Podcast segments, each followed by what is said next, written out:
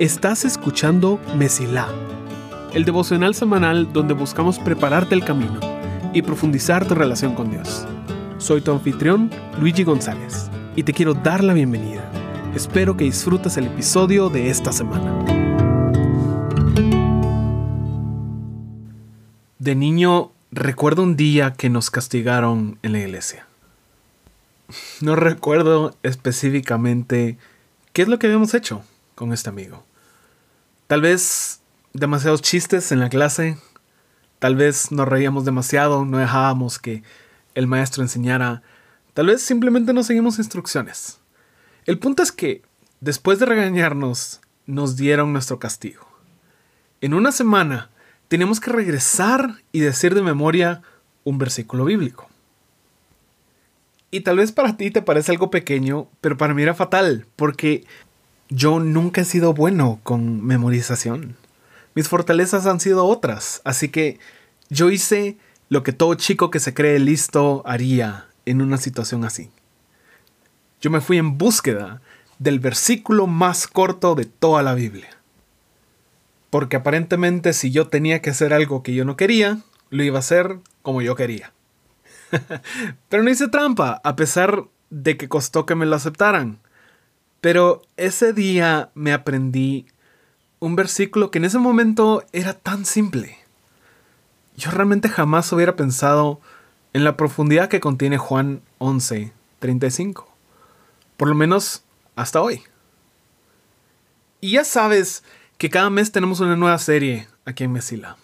Y la serie de abril la estamos llamando Verdades Cortas vamos a visitar versículos pequeños que contienen lecciones enormes acerca de quién es Dios, quiénes somos nosotros y la forma en que debemos vivir esta vida. La próxima semana vamos a hablar más a profundidad de lo que es un versículo, pero hoy quiero empezar con este pequeño pasaje que aprendí de pequeño. Un versículo tan corto que parece hasta trampa usarlo para memorizar. Juan 11:35 contiene solo dos palabras. Jesús lloró. Ese es el versículo. Jesús lloró. Juan 11:35. Más larga es la cita que el versículo. Ya seguro hasta te lo sabes, de lo mucho que te lo repito. Pero déjame colocarlo en su contexto para explorar su importancia para nosotros. Tú puedes encontrar toda la historia en el capítulo 11 de Juan pero va así. Jesús era amigo de María, Marta y Lázaro. Cuando Lázaro se enferma, sus dos hermanas menores, Marta y María, le envían un mensaje a Jesús para que lo visitara, no sea que algo le pasara. Pero Jesús ya sabía que iba a pasar. Así que se queda donde estaba esperando el momento apropiado. Dos días después, empiezan su viaje para con ellos y al llegar encuentran que Lázaro había muerto. Es más, llevaba cuatro días de enterrado. Marta, entonces, sale al encuentro con Jesús. Y después de reclamarle a Jesús y no entender realmente lo que estaba diciendo Jesús, en el versículo 25 dice, Jesús le dijo, yo soy la resurrección y la vida. El que cree en mí vivirá aún después de haber muerto. Todo el que vive en mí y cree en mí jamás morirá. ¿Lo crees, Marta? Y en este punto, Marta aún piensa que Jesús se refiere al día final. Sí, Jesús, yo sé, yo sé que en el futuro Él va a resucitar. Ella no sabe que en unos momentos Jesús iba a resucitar a su hermano. Luego encuentran a María, y al verla llorar junto con la multitud, Jesús se enoja y se conmueve. Entonces lo lleva a la tumba y aquí es donde ocurre el versículo 35. Jesús lloró. Y uno diría, ¿por qué lloras? Ya sabes lo que va a pasar. Ya sabes que le vas a decir a Lázaro que salga y él se va a levantar. Jesús, ¿por qué lloras? Y es más impactante ver llorar a Jesús porque Él tiene todo lo que nosotros asumimos que te va a ahorrar el dolor. Todos los si tan solo. Si tan solo supiera por qué pasan las cosas, no sufriría. Si tan solo tuviera la capacidad para cambiar lo que estoy viviendo, no sufriría. Si tan solo pudiera saber que todo al final va a estar bien, no sufriría. Conocimiento, poder, sabiduría. Jesús tenía todas estas cosas. Él sabía que en unos momentos Lázaro iba a salir de esa tumba. En unas horas iban a estar comiendo como si nada hubiera pasado. Jesús sabía por qué esta tragedia había ocurrido. Él ya se lo va diciendo a varias personas. Lázaro va a resucitar. Él sabía exactamente dónde entraba todo esto en el plan de Dios. Él conocía la voluntad de su Padre y tenía el poder a través del Espíritu Santo para levantar a Lázaro de la muerte. Estamos a momentos de ese milagro. Conocimiento, poder, sabiduría. Y aún así, Jesús lloró. Cuando ven llorar a Jesús, unas personas se asombran de lo mucho que Jesús amaba a Lázaro.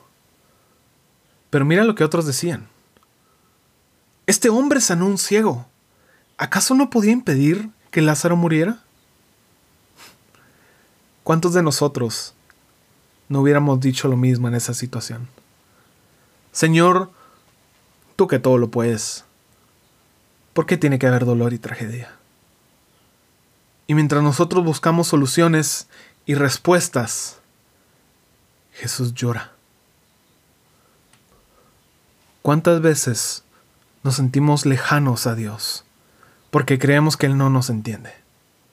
¿Cuántas veces nos frustramos pensando en que Dios tiene todas las respuestas pero no nos va a decir? ¿Cuántas veces nos enojamos porque Él podría resolverlo todo en un instante? Si estuviéramos en el lugar de Dios, jamás dejaríamos que algo así pasara. O por lo menos eso es lo que nos decimos. Realmente, ¿dónde está Dios durante una tragedia? ¿Arriba en el cielo con los brazos cruzados, contento en saberlo todo? No. Dios se encuentra a nuestro lado llorando con nosotros. Este es el Dios que, sabiéndolo todo, pudiendo hacer todo, envía a su único Hijo a sufrir en nuestro lugar. Este es el Dios que, sabiendo lo malo que podemos ser, decide perdonarnos y darnos otra oportunidad. Este es el Dios que en lugar de hacer una excepción a la ley por misericordia, decide que lo crucifiquemos para satisfacer la justicia y castigo que nosotros merecíamos. Este es el Dios que pudiendo ahorrarse todo el dolor, no le tiene miedo al sufrimiento.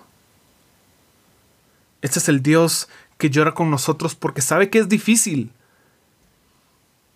porque su prioridad en nuestro dolor es hacernos saber que no estamos solos.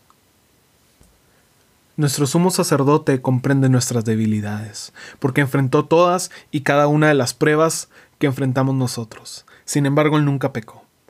Así que acerquémonos con toda confianza al trono de la gracia de nuestro Dios. Allí recibiremos su misericordia y encontraremos la gracia que nos ayudará cuando más la necesitemos. Hebreos 4, 15 y 16. Tal vez te han pintado la imagen de un Dios que se mantiene sentado en su trono, con los brazos cruzados, esperando a que superes tus débiles emociones humanas. Tal vez te han dicho que nunca vamos a entender a Dios y que hasta llegar con Él tendremos respuestas y consuelo. Tal vez te han convencido de que cuando encuentras una tragedia, tú te encuentras por tu cuenta. Que Dios se quedó en la iglesia, esperando a que dejes de lamentarte para que te acerques a Él.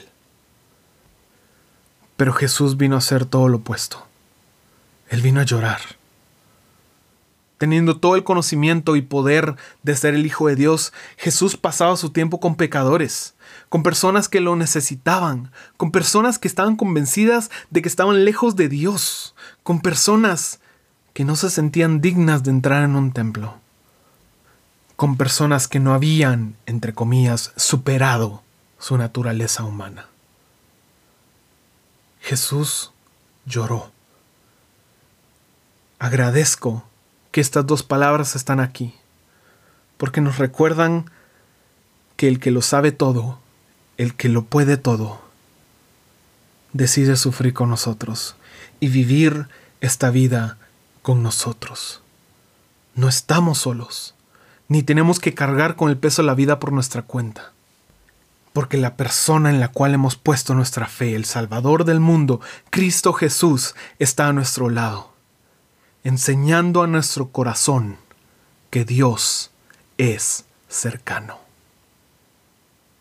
Deseo que reconozcas cómo Dios te rodea en cada momento y que tu camino se mantenga siempre despejado. Gracias por escuchar. Si este episodio fue de bendición para ti, puedes ayudarnos a crecer al compartir el devocional en redes y enviándolo a las personas que sientes que necesitan escucharlo. Gracias por ser parte de Mesila.